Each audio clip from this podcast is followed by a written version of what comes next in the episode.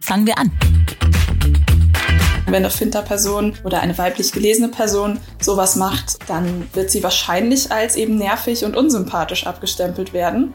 Und es ist äh, eben viel wahrscheinlicher bewiesenermaßen, dass eben zum Beispiel ein Mann, der den Vorschlag nochmal wiederholt oder sagt, ah, ich glaube, ich weiß, was sie eigentlich meint und das dann so zusammenfasst, dass der dafür Credits bekommen wird und dann eben als kompetent und durchsetzungsfähig gilt.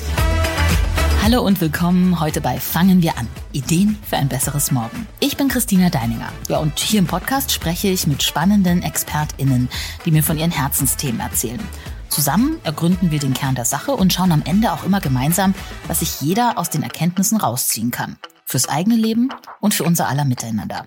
Ja, und ich hoffe und tue alles dafür, dass diese Gespräche auf Augenhöhe stattfinden. Völlig unabhängig, welches Geschlecht ich oder meine GesprächspartnerInnen haben. Ja, und da sind wir direkt beim Thema heute.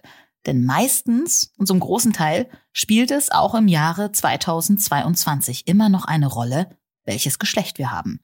Ja, uns wird eher zugehört, eher geglaubt, wir werden eher gefeiert und gefördert, wenn wir männlich gelesene Personen sind. Das Phänomen Mansplaining. Das klingt abstrakt, ist aber leider etwas, das im Alltag allzu oft ganz normal geworden ist. Männer erklären uns die Welt. Schluss damit. Das sagt meine Expertin heute, Fee Brembeck. Fee ist Feministin, aber auch Kabarettistin, Poetry Slam Legende, Opernsängerin und Autorin. In ihrem Buch Jetzt halt doch mal die Klappe, Mann, liefert sie erschreckende Beschreibungen zum Ist-Zustand, gibt aber auch Tipps und Denkanregungen, die Hoffnung machen. Ich als Frau, Finter und Feministin freue mich sehr, mit ihr reden zu dürfen.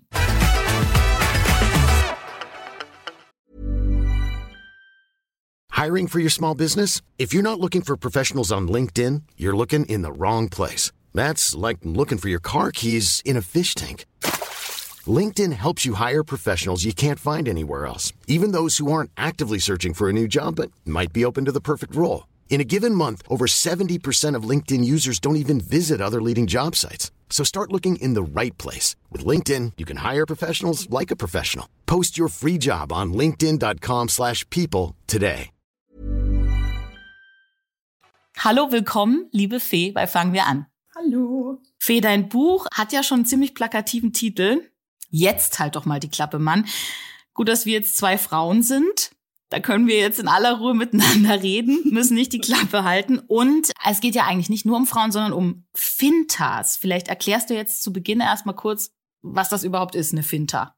Das ist eine sehr schöne Idee, finde ich, um anzufangen. Mir ist aufgefallen, also nicht mir alleine, sondern den praktizierenden FeministInnen ist aufgefallen, dass Frau meistens gar nicht genau der Begriff ist, den wir suchen, wenn wir über Diskriminierungsstrukturen sprechen. Und dafür gibt es jetzt unter anderem den Begriff Finta, also Frauen, inter, nicht-binäre ähm, Trans- und Agender-Personen.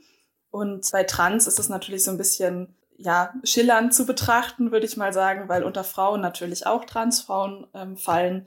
Aber es gibt ja auch Transmänner, die teilweise noch weiblich gelesen werden oder die trotzdem ja anders diskriminiert werden als Cis-Männer. Deshalb gibt es diesen Begriff Finter, einfach um ja aufmerksam darauf zu machen, dass das nicht nur Frauen betrifft, worüber wir sprechen. Genau. Und wir sprechen äh, darüber, dass der Blick auf die Welt zum großen Prozentsatz eben eben nicht aus dieser Finter-Sicht erfolgt, sondern aus einer männlich gelesenen Perspektive.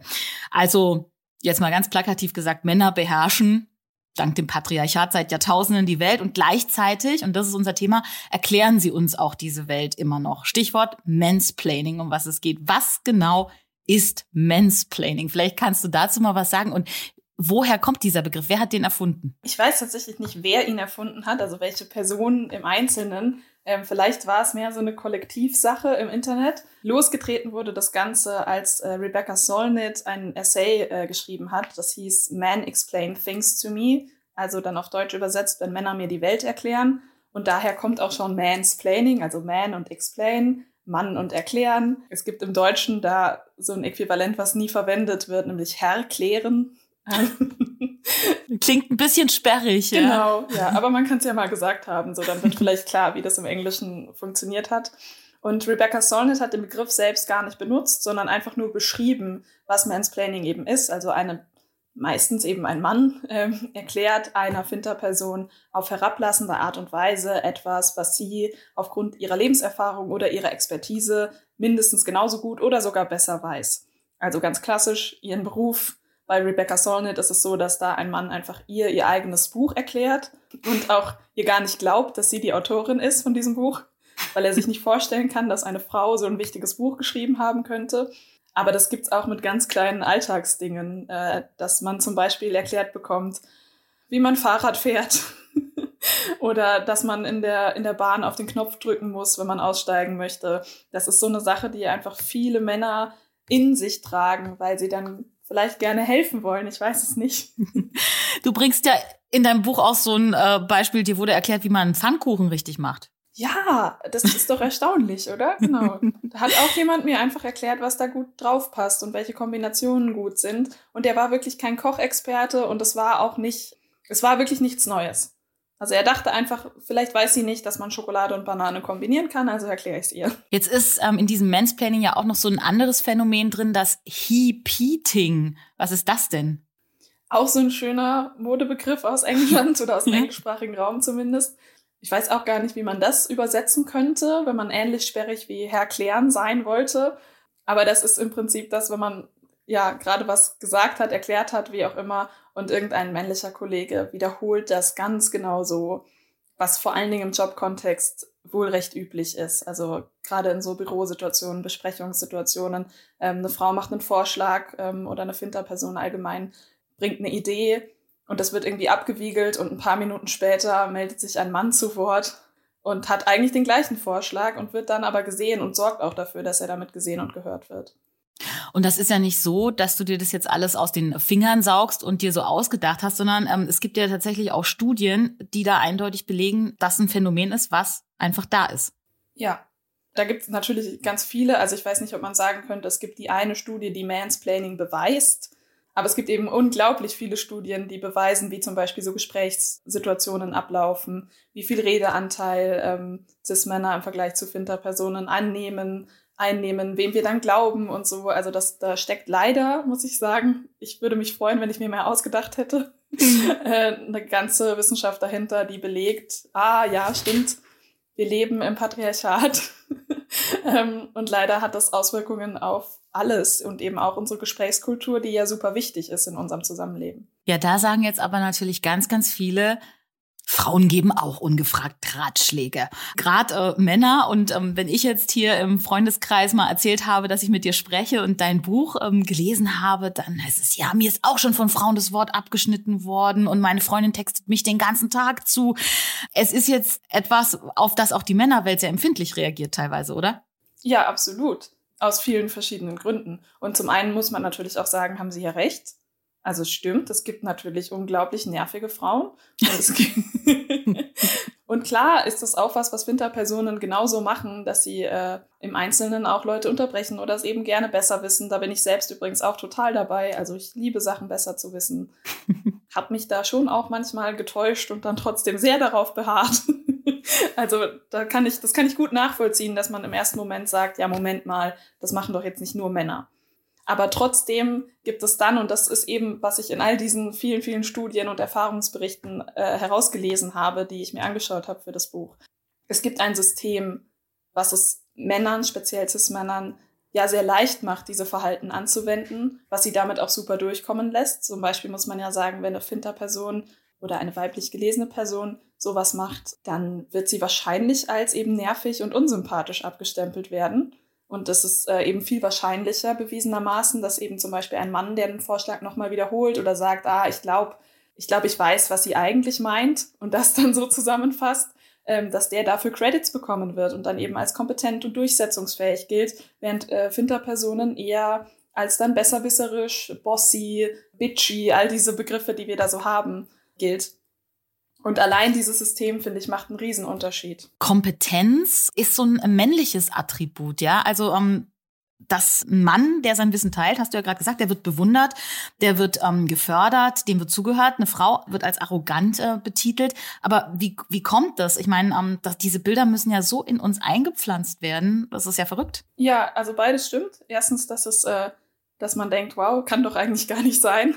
Und auch zweitens, dass es wirklich ganz, ganz, ganz tief in uns allen drin ist übrigens. Also das ist ja auch nichts, was ich, weil ich eine Frau bin, immer schon wusste und immer schon durchschaut habe, sondern ich musste da auch erst irgendwie draufkommen und vieles habe ich, glaube ich, immer noch nicht durchblickt. Es war für mich leichter, weil ich öfter davon betroffen war und dann öfter gedacht habe, irgendwas stimmt doch hier nicht.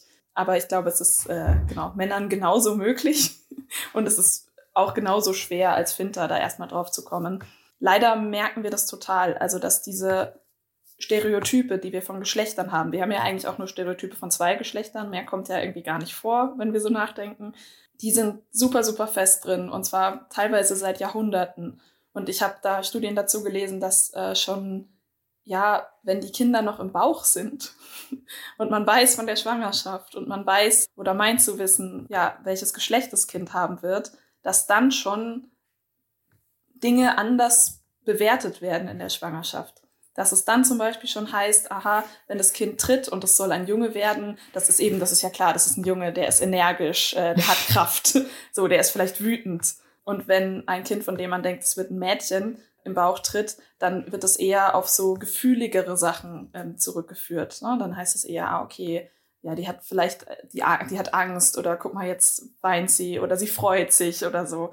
Und dass wir da schon diese Bewertung ansetzen, war für mich sehr augenöffnend weil ich wirklich dachte, ja krass. Also wo soll man dann, wenn es nicht erst im Kindergarten oder in der Schule anfängt oder in der Werbung, sondern wirklich schon an dem Punkt, bevor das Kind überhaupt auf der Welt ist.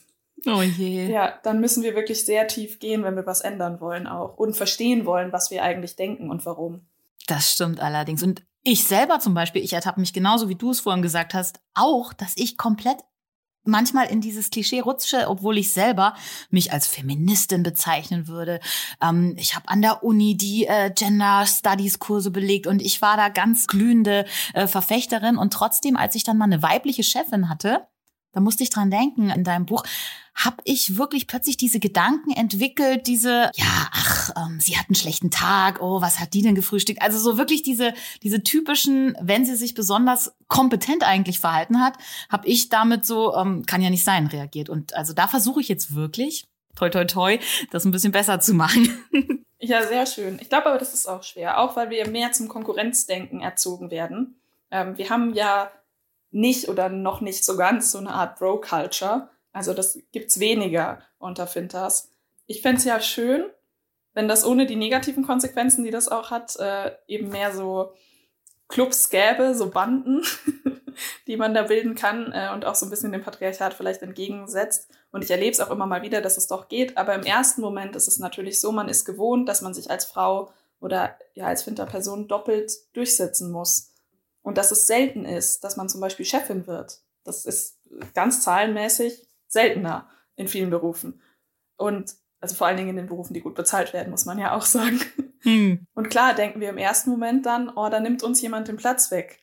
Was wir bei einem Mann nicht denken würden, obwohl der uns den Platz ja viel mehr we wegnimmt und äh, viel konsequenter und seit viel mehr Jahren, als wir überhaupt leben.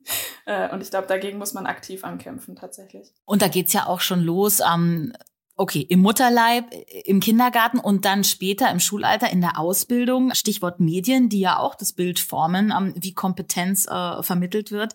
Selbst im Kinderfernsehen wird uns die Welt ja meistens von Männern erklärt. Dazu gibt's ja auch Studien. Es ist unfassbar. Stichwort Checker Tobi. Ja, äh, dazu habe ich ja auch ein ganzes Kapitel geschrieben, wo mir auch das nicht, also es war mir gar nicht so sehr bewusst, ich habe es mir schon ungefähr gedacht, weil wenn man so überlegt, wer hat mir denn in meiner Kindheit die Welt erklärt, ähm, dann fallen einem erstmal Männer ein. Das ist so. Also wenn man ans Fernsehen denkt zumindest, ja. Und als ich dann aber gesehen habe, wie unglaublich selten es ist, dass in so einer Erklär- oder Sachsendung mal eine Frau stehen darf und moderieren darf und dann vielleicht sogar noch selbst Dinge wissen und nicht nur diejenige ist, die fragt und dann irgendwie ganz naiv sagt, wow, ähm, das wusste ich ja gar nicht. dann wird ja noch viel, viel mehr klar. Also ich finde, dann ergibt sich dieses Bild einfach noch viel, viel krasser und stärker, dass eine Gewohnheit von uns ist. Wir sind es gewohnt, dass Männer die Welt erklären. Und das fängt eben schon ganz, ganz, ganz früh an. Ähm, und das Kinderfernsehen ist sicher nur ein Beispiel dafür. Da gibt's äh, viele andere und in Kinderbüchern kann man was ganz Ähnliches ähm, auch beobachten, wie da so die ProtagonistInnen irgendwie miteinander interagieren oder wer da überhaupt vorkommt. Und dann ist es doch wirklich kein Wunder, dass dann im Erwachsenenalter diese Typen halt immer noch das Gefühl haben, sie müssten jetzt die Welt erklären und die meisten von uns auch denken, ja, das gehört doch so. Und dann höchstens vielleicht so ein kleines Unwohlsein zunehmend spüren, wenn man eben merkt, ja, aber Moment mal, ich habe das doch studiert oder äh, ich habe doch da eine Ausbildung drin oder ich mache das doch seit 20 Jahren. Wieso genau meine ich jetzt irgend so ein Thomas, dass er mir erklären kann, wie das besser geht. Und ich glaube, genau dieses Gefühl hat dieses Essay von ähm, Rebecca Solnit damals getroffen, dass ganz, ganz viele Finters das Gefühl hatten, irgendwas stimmt nicht, aber gleichzeitig so daran gewöhnt waren, dass sie das nicht so richtig benennen konnten. Und deshalb hat sich wahrscheinlich auch dieser Begriff von Mansplaining dann so schnell durchs Internet äh, hindurch, äh, weiß ich nicht, geschossen. Ja, weil es einfach genau das war, wonach wir gesucht hatten, um das zu benennen. Stichwort gewöhnen, da kommen wir gleich nochmal drauf. Ähm, in Sachen Checker Tobi wollte ich dir noch sagen, im Jahr 2022 hat es diese Sendung tatsächlich aktuell geschafft. Sie suchen nach einer weiblichen Checkerin aktuell, Fee. ich konnte es kaum glauben, aber da scheint was in Planung zu sein. Wow, ich freue mich. okay, ähm, sich gewöhnen an, an, an Dinge oder ähm, Dinge, die einfach immer so sind. Entschuldige dass ich es jetzt zur Sprache bringe. Es geht ums Entschuldigen auch. Wir Fintas, ich sage jetzt mal nicht Frau, wir sind so oft in der Rolle drin, wir trauen uns gar nicht so raus. Also wir machen uns eigentlich noch schwächer, ähm, wo wir eh schon die Kompetenz abgegeben haben, dadurch, dass wir uns auch immer entschuldigen. Tatsächlich, äh, man hat sich dran gewöhnt, dass Frauen sich auch, ähm, ohne dass sie die Schuld haben, für etwas entschuldigen. Und genau, ähm, ich bin ein Riesenfan von Sex and the City. Es gibt neue Folgen. Okay, ist jetzt nicht unbedingt die allerfeministischste Serie, aber in der aktuellen Folge ähm, hat ein Pärchen einen Riesenstreit, weil sich die Frau einmal nicht entschuldigt hat bei dem Mann. Und es gab ein Riesendrama, weil ähm, du entschuldigst dich doch immer, die ganze Zeit. Und dann hat sie gesagt, ja, und jetzt höre ich damit auf. Und dieses, dieser Schritt ähm, hat für große Irritation gesorgt. Wieso tut uns denn alles ständig leid? Was haben wir denn falsch gemacht? Ja, ich, ich glaube, ähm, erstmal sind wir wahrscheinlich mit dem falschen Geschlecht geboren. ähm, in dieser Gesellschaft zumindest. Und das wird uns so oft gezeigt, dass wir wahrscheinlich auch deshalb ein bisschen das Bedürfnis haben, uns für unsere eigene Existenz zu entschuldigen. Uns wird ja so oft überall vermittelt, dass wir in allem, was wir sind, eigentlich zu viel sind. Ob jetzt zu dünn oder zu dick oder zu laut oder zu still. Im Zweifel, ne? Also wenn man zu wenig Gehalt bekommt, dann hat man entweder halt zu bossy verhandelt oder halt zu wenig und äh, körperlich geht's eben eh gar nicht und dann auch kann man auch nur zu klug oder zu dumm sein und es gibt quasi keine Seinsform, in der eine Finter-Person einfach existieren darf und sich dafür nicht entschuldigen müsste. Die Wahrheit ist natürlich, wir müssen uns überhaupt nicht dafür entschuldigen. Im Gegenteil, wir sollten da sein und den Platz einnehmen, den wir nehmen wollen. Und zwar genauso viel davon oder genauso wenig davon, wie wir haben wollen. Aber das ist auch sehr, sehr schwer, weil auch das uns natürlich antrainiert und vorgemacht wird. Also das sind ja Vorbilder, sind in all diesen Themen super, super wichtig. Und wenn wir natürlich sehen, dass die meisten Finter um uns rum sich ständig entschuldigen, ich glaube, das steht in meinem Buch richtig, aber ich glaube, es sind so 300 Mal am Tag im Schnitt, in denen Frauen äh, und ähm, ja, da Frauen steht in der Studie, aber eben weiblich gelesene Personen sich entschuldigen. Oder wenn wir gucken, wie werden E-Mails geschrieben, die wir ja auch bekommen, die wir auch lesen, gerade im geschäftlichen Kontext. Und das liegt auch alles daran, wie uns das ausgelegt wird.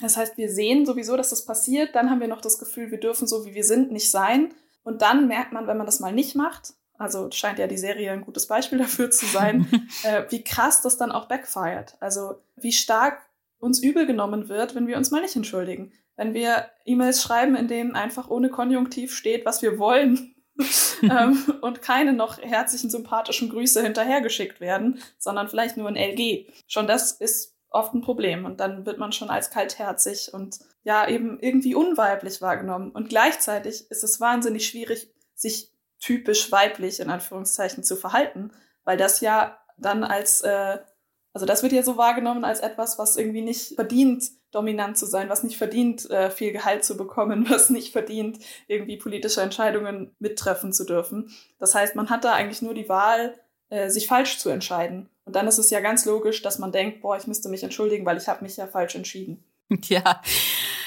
Und ähm, das Interessante ist ja, dass sich die äh, Fintas zu großen Teil auch für Dinge entschuldigen, für die sie gar keine Schuld haben. Na klar, ja. Absolut. Wir können ja auch nichts dafür, wer wir sind und dass wir keine Cis-Männer sind. Und das ist ja vielleicht auch gar nicht nur erstrebenswert und trotzdem fühlt es sich oft so an. Ja, es ist halt immer noch ja, wie du gesagt hast, es liegt ganz viel auch in der Kindheit, wie wir erzogen werden. Wir werden erzogen, dass wir das Gefühl haben, wir sind verantwortlich auch für die Gefühle von anderen. Deswegen entschuldigen wir uns ja, dass wir demjenigen bloß nichts Schlechtes tun. Ne? Also wir sind gesellschaftlich äh, immer noch so in diese Rolle der Zusammenhalter gedrängt, als dass wir nach außen gehen, die Explorer sind. Denn ja. ja, es ist ja immer noch auch dieser Unterschied zwischen Reproduktionsarbeit und Produktionsarbeit, auch zu Hause. Wobei, da wollte ich dich fragen, ist das nicht vielleicht ähm, der Bereich, wo auch sowas wie Woman's Planning herrscht? Also, wo die Frauen sozusagen den Männern erklären, wie es geht. Jein. also, zum einen sprichst du natürlich einen super wichtigen Punkt an. Und es ist so, dass äh, Care-Arbeit ist der englische Begriff, ich glaube Sorgearbeit würde man im Deutschen sagen, oder auch Emotionsarbeit, Gefühlsarbeit. Ähm, das ist, was eben hauptsächlich Fintas zu Lasten gelegt wird, immer noch, wo wir, wie gesagt, rein erzogen werden, also schon äh, Geschwisterstudien zeigen, dass sich Schwestern ganz anders verhalten müssen, ganz anders ähm, in die Verantwortung gezogen werden als ähm, Brüder zum Beispiel. Wer Babysitting macht, ne, wer wann wie irgendwie an Haushalt herangeführt wird. Das ist immer noch ganz stark so, wie wir es irgendwie in den 60er Jahren verordnen würden. Nur wirkt es mittlerweile eben so, als käme es aus uns selbst heraus. Und es kommt dazu, dass in den 60er Jahren wenigstens, wieder in Anführungszeichen, das meine ich gar nicht so, dann Hausfrauen auch nur Hausfrauen waren, größtenteils. Und jetzt äh, müssen wir alle auch noch Boss-Girls sein und ähm, und Karriere machen. Und gleichzeitig machen wir ja trotzdem noch den Großteil der Hausarbeit und eben einen Riesenanteil der Sorge- und Erziehungsarbeit auch, ähm, wenn es zum Beispiel gemeinsame Kinder gibt. Das ist ein Riesenpunkt, wo natürlich dann die Kompetenzen erstmal unterschiedlich verteilt sind. Da hast du recht. Also klar könnte es dann auch sein, dass dann vielleicht ähm, in einer Hetero-Beziehung die Frau dem Mann erstmal erklärt, wie man putzt oder was er bitte mit dem Kind machen soll. Da gibt es ja ganz große Aufreger dann dazu zu ähm, Maternal Gatekeeping. Also dass äh, Väter würden ja wollen, aber die gemeinen Mütter erlauben es ihnen einfach nicht und trauen ihnen nichts zu und so. Und das ist natürlich ein unheimlich kompliziertes, großes System, wo so viel drinsteckt und übrigens eben auch so viel Mansplaining, weil wenn man guckt, da gibt's andere Expertinnen als mich noch dazu, aber ne, woher überhaupt das ganze Bild, was wir von Mutterschaft haben, was wir von Haushalt haben, kommt, dann waren das immer Männer, die sich vorgestellt haben, wie das zu laufen hat. Und dann äh, waren die aber halt zufällig Philosophen oder Literaten und dann haben wir es übernommen. Oder sie haben Gesetze gemacht. Auch das ist ganz spannend bei der Frage, wer macht denn die Gesetze, nachdem wir teilweise immer noch leben? Überraschung, es sind ganz, ganz oft Männer. Und dann ist es ein bisschen fies, finde ich, den Leuten, die davon unterdrückt werden, die dafür ja auch nicht bezahlt werden und oft nicht mal wertgeschätzt, dann auch noch vorzuwerfen, dass sie das, was ihnen von Kindesbeinen angesagt wird, was sie machen müssen, dann äh, ja zum eigenen Vorwurf gemacht wird, wenn sie das dann nicht ganz so leicht abgeben können oder halt auch sehen, dass tatsächlich weniger Training da ist auf der männlichen Seite, äh, weniger Interesse dafür, weniger Verantwortungsbewusstsein und man äh, dann das Gefühl hat, man müsste es eben doch alles selbst machen und das würde schneller gehen, wenn man es einfach selber macht. Und das finde ich so eine ein sehr, sehr gutes Beispiel dafür, wie fies Patriarchat sein kann. Ähm, erst wird man so damit beworfen und muss das alles machen. Und dann sagen die, ja, wieso gibt's es, wieso gibst du es denn nicht einfach ab? Nach all dem, was da vorher war. Das ist schon ganz schön mies. Schwieriges ja. Thema. Und da machen wir jetzt auch einen kurzen Cut und gehen zu unserem Yin und Yang über, weil ich glaube, darüber könnte man stundenlang reden, ähm, wie man da aus dieser Falle wieder rauskommt. Ich sag dir jetzt immer zwei Begriffe. Du entscheidest dich für einen, für den anderen, für beide oder keinen und kannst auch sagen, warum, wieso, weshalb. Okay. Barbie oder Babypuppe? also persönlich Babypuppe auf jeden Fall. Ich sehe Barbie mittlerweile gar nicht mehr so kritisch wie in meinen Anfängen als Feministin, aber es ist halt immer noch da. Und es stimmt ja auch, dass Barbie einfach ein, auch ein Körperbild vermittelt, was nicht so realistisch ist und auch nicht so erstrebenswert übrigens. Deshalb auf jeden Fall Babypuppe für mich. Alice Schwarzer oder Margarete Stokowski? Auf jeden Fall Margarete Stokowski. ich identifiziere mich äh, fast gar nicht mit dem Feminismus von Alice Schwarzer und finde ganz viel davon riesig problematisch und tatsächlich auch rassistisch und, ähm, und sehr, sehr, ja, aus einer sehr weißen, privilegierten Position heraus gedacht. Leider ohne jede Reflexion. Und Margarete Stokowski finde ich einfach sowas von toll. Und sie hat so kluge, äh, wunderbare, reflektierte Gedanken, dass ich immer sie wählen würde. Jetzt nochmal zwei Menschen, ähm, die real existieren. Jürgen von der Lippe oder Dieter Hallervorden? Oh je. ja, beide auch nicht meine Lieblingskabarettistinnen, aber ich mochte als Kind sehr, sehr gerne Jürgen von der Lippe und äh, habe auch noch so ein paar gute Laune-Songs von ihm, die ich ähm, manchmal höre und seinen Kleidungsstil finde ich auch absolut super. Und was er in Sachen ähm, Feminismus oder Genderproblematik öffentlich sagt, das kann man ja äh, ausklammern, wenn man an seine Kunst denkt. Ja, ich weiß nicht. Ähm, du hast gesagt, keins von beiden wäre auch eine Option, ne? sonst würde ich das vielleicht wählen okay. an der Stelle. Okay, ähm, Gedicht oder Arie? Sehr, sehr, sehr, sehr schwierige Frage ähm, kann ich, glaube ich, nicht beantworten. Ich muss sagen, beides. Es gehört auch für mich beides zusammen. Also Musik und Sprache sind meine beiden riesigen Leidenschaften. Singen oder schreiben? Ja, ganz genau das Gleiche. Ich kann mich okay. nicht entscheiden und ich werde nie aufhören, eins von beiden zu machen. Bevor wir zur Oper kommen, noch eines, äh, das ist mir vorhin noch eingefallen. Busch oder Männerpissoir, wenn es mal dringend ist. Oh, ja, spannend. Schreibe ich auch drüber, ne? Ja. ja, ehrlich gesagt, äh, ich kann mir nach wie vor nicht vorstellen, wie ich das machen würde in einem Männerpissoir. Ich glaube, ich glaube, ich würde es nicht hinkriegen. Deshalb Busch. Ja, da geht es ein bisschen darum, dass im öffentlichen Raum eigentlich äh, für Frauen, wenn mal die Notdurft äh, an der Reihe ist, kaum eine Möglichkeit besteht. Und tatsächlich es da auch schon Urteile gab wegen Erregung öffentlichen Ärgernisses, wenn eine Frau sich für den Busch statt für das Pissoir entschieden hat, ne? Ja, und dann eben mit der Begründung, es würde schon gehen, wenn man sich nur genug Mühe gibt. aber von einem männlichen Richter sehr, sehr spannend alles. Kann man in deinem Buch nachlesen. Und man kann auch viel über äh, dieses erste nachlesen, Don Giovanni oder die lustigen Weiber von Windsor. Hm, also musikalisch dann auf jeden Fall trotzdem Don Giovanni. Das ist einfach okay. Mozart. Ich liebe Mozart. Das ist wunderschön bei den lustigen Weibern von Windsor. Da sind aber jetzt in der Geschichte die Frauen auch so ein bisschen, haben die mehr Power. Bei Don Giovanni sind sie eher das Opfer leider, ne? Das kommt ja sehr darauf an, wie man es macht. Übrigens in beiden. Also auch bei den lustigen Weibern, klar, die tun sich zusammen, was ich prima finde, und sie tun sich zusammen gegen die Männer, was ich, sage ich jetzt einfach mal, auch eher klasse finde. und bei Don Giovanni ist es ja so, dass die tun sich zwar auch zusammen, auch äh, geschlechterübergreifend, aber tatsächlich, weil er einfach so viel Unrecht an Frauen ähm, begangen hat. Ganz gut klappt es dann doch auch nicht immer. äh, kommt aber eben wirklich enorm darauf an, wie das gemacht wird. Und es gibt leider immer noch sehr viele Inszenierungen, wo die Frauen wirklich auch Opfer sind und er der Held.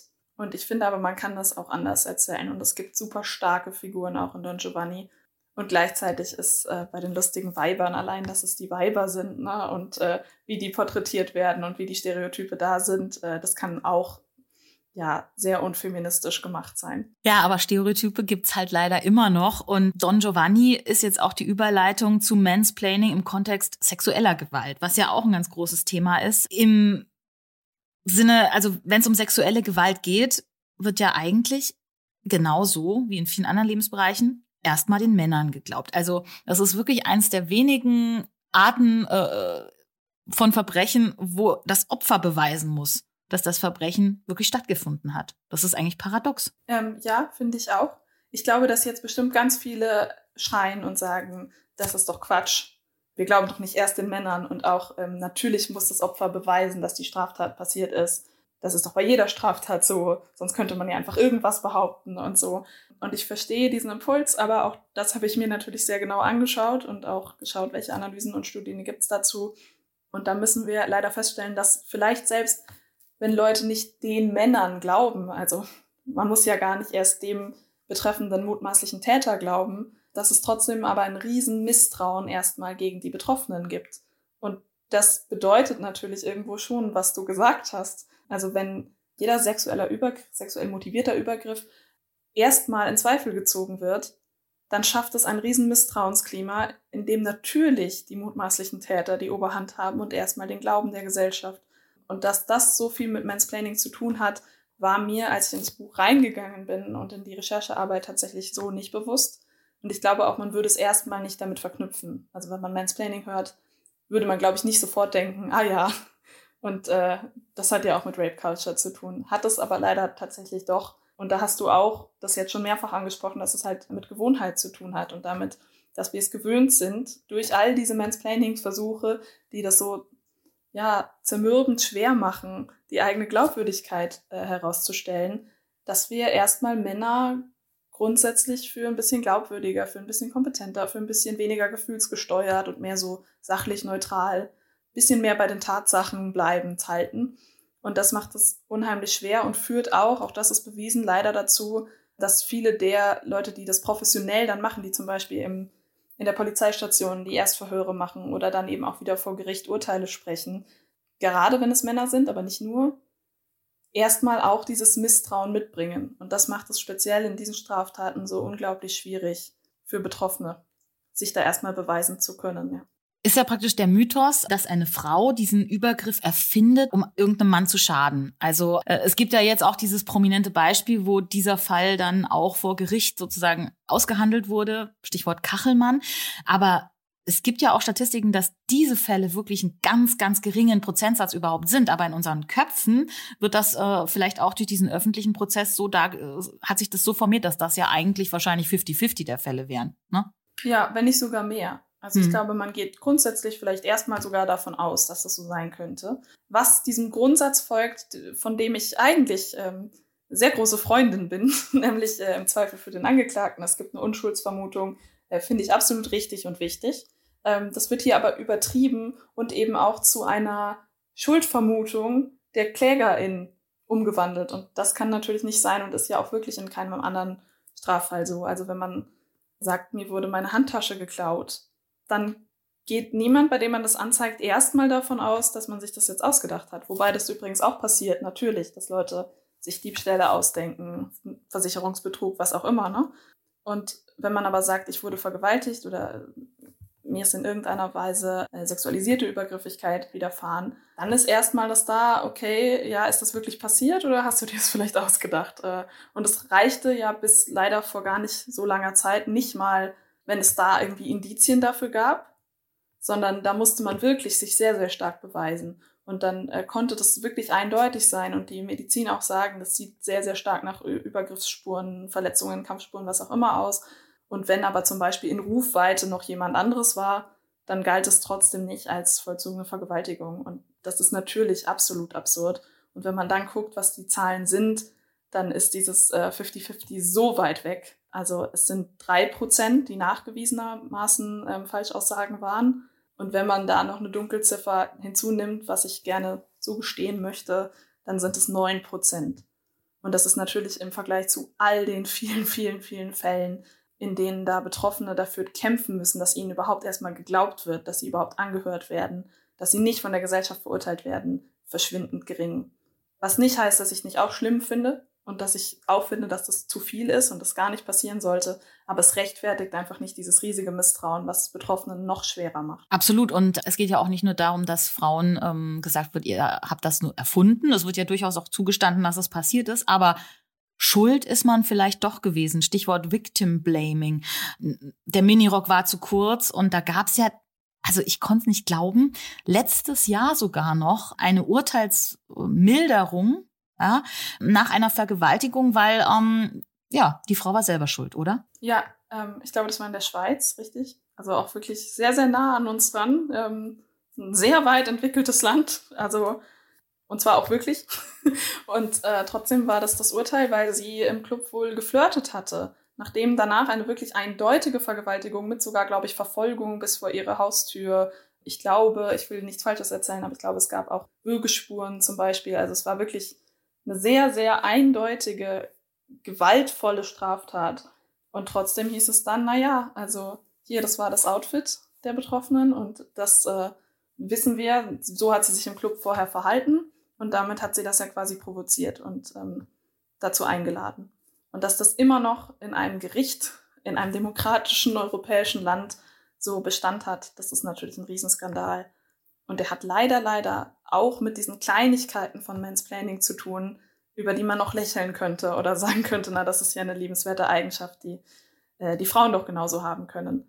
Weil auch der kleinste Alltagsquatsch, der mir erklärt wird oder wo ich unterbrochen werde, verbessert werde, wenn das wieder und wieder und wieder passiert, dann zermürbt das meine Glaubwürdigkeit und das führt dazu, dass ich insgesamt nicht so sehr für voll genommen werde wie ein Cis-Mann. Und das ist natürlich ein extremes Beispiel dann, aber es kann leider zu so extremen Beispielen führen. Tja, aber wie ist der Weg da raus?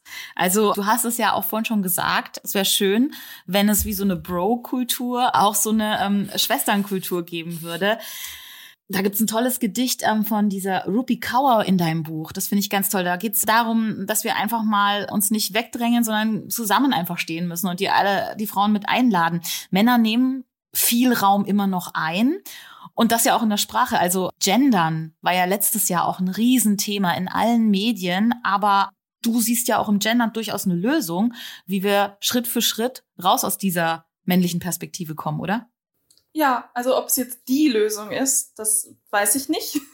ähm, ich glaube, das kann ich auch, wir stecken ja noch mittendrin, ne? das kann man gar nicht abschließend beurteilen. Ähm, das werden wir uns in mehreren äh, Dekaden mal anschauen müssen, ob es was geholfen hat oder ob es der richtige Weg war. Aber ich bin sehr fest davon überzeugt, dass es einfach ein Instrument ist, zu mehr Gerechtigkeit zu kommen und eben so ein paar Denkgewohnheiten, weil das haben wir jetzt vielleicht sogar in diesem Podcast gesehen, dass es am Schluss eben wirklich Denkgewohnheiten sind, die wir ändern müssen und die zu ganz ähm, fatalen Dingen auch führen können, wenn wir sie nicht verändern, wenn wir sie nicht reflektieren.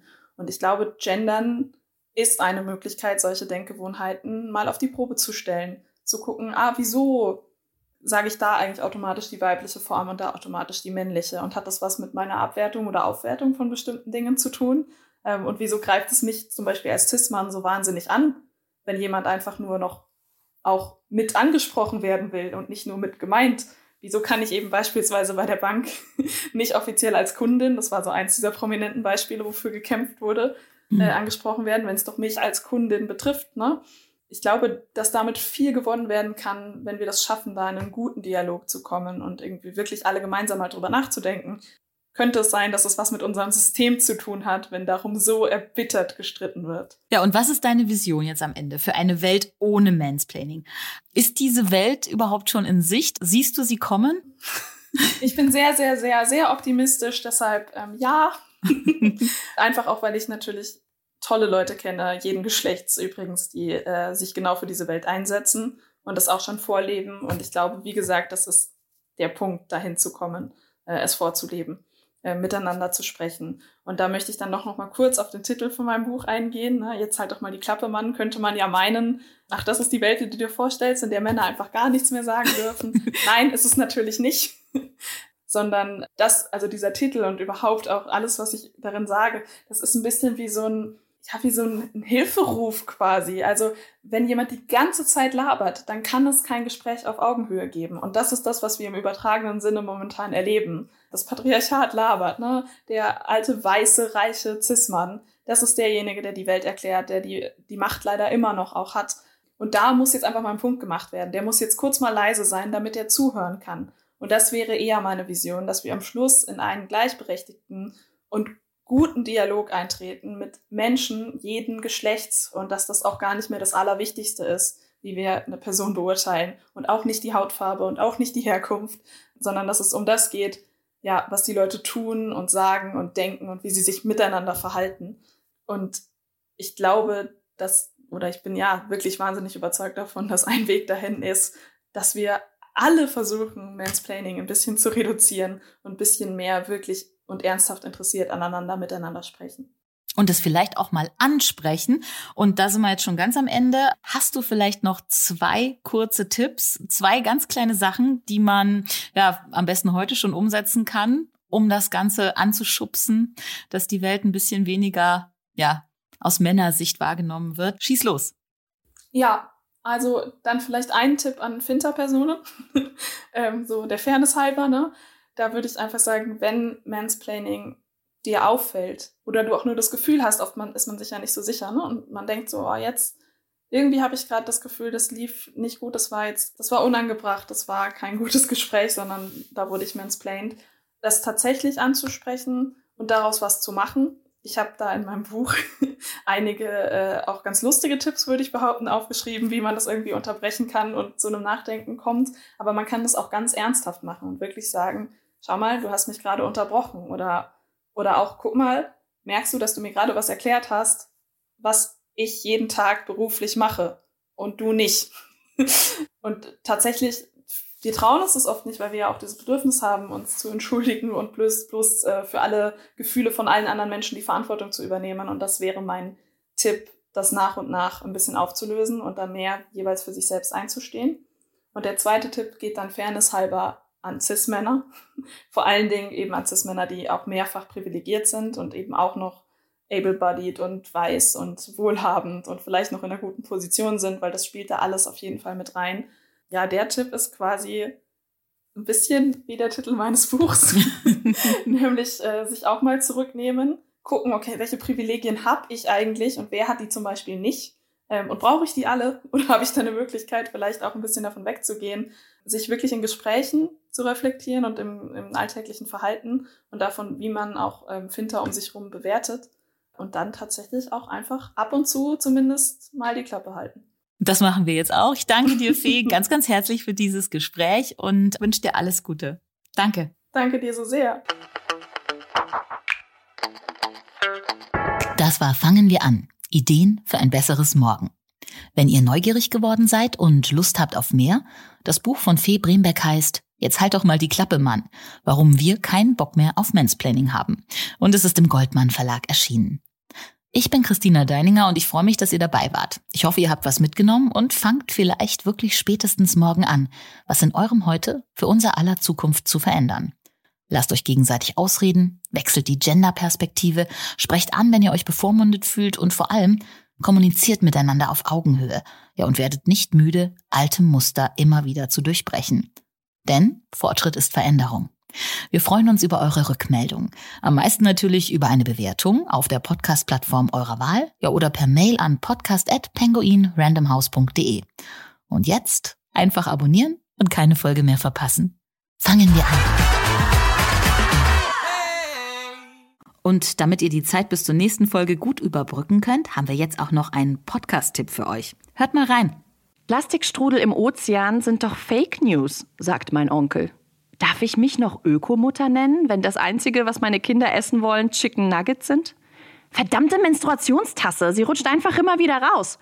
Ihr alle so, bäh. Wir alle so, müsst ihr hören. Wer will schon eine Handvoll perfekter Ökos? Wir wollen Millionen Unperfekte. Und über alles, was dazwischen passiert, wollen wir reden. Und zwar ehrlich. Ehrlicher als ehrlich. Denn überhöhte Ansprüche haben noch niemanden gerettet. Schon gar nicht den Planeten. Brigitte B. Green. Nachhaltig ohne Blatt vorm Mund. Der wirklich, wirklich ehrliche Podcast zum Thema Nachhaltigkeit.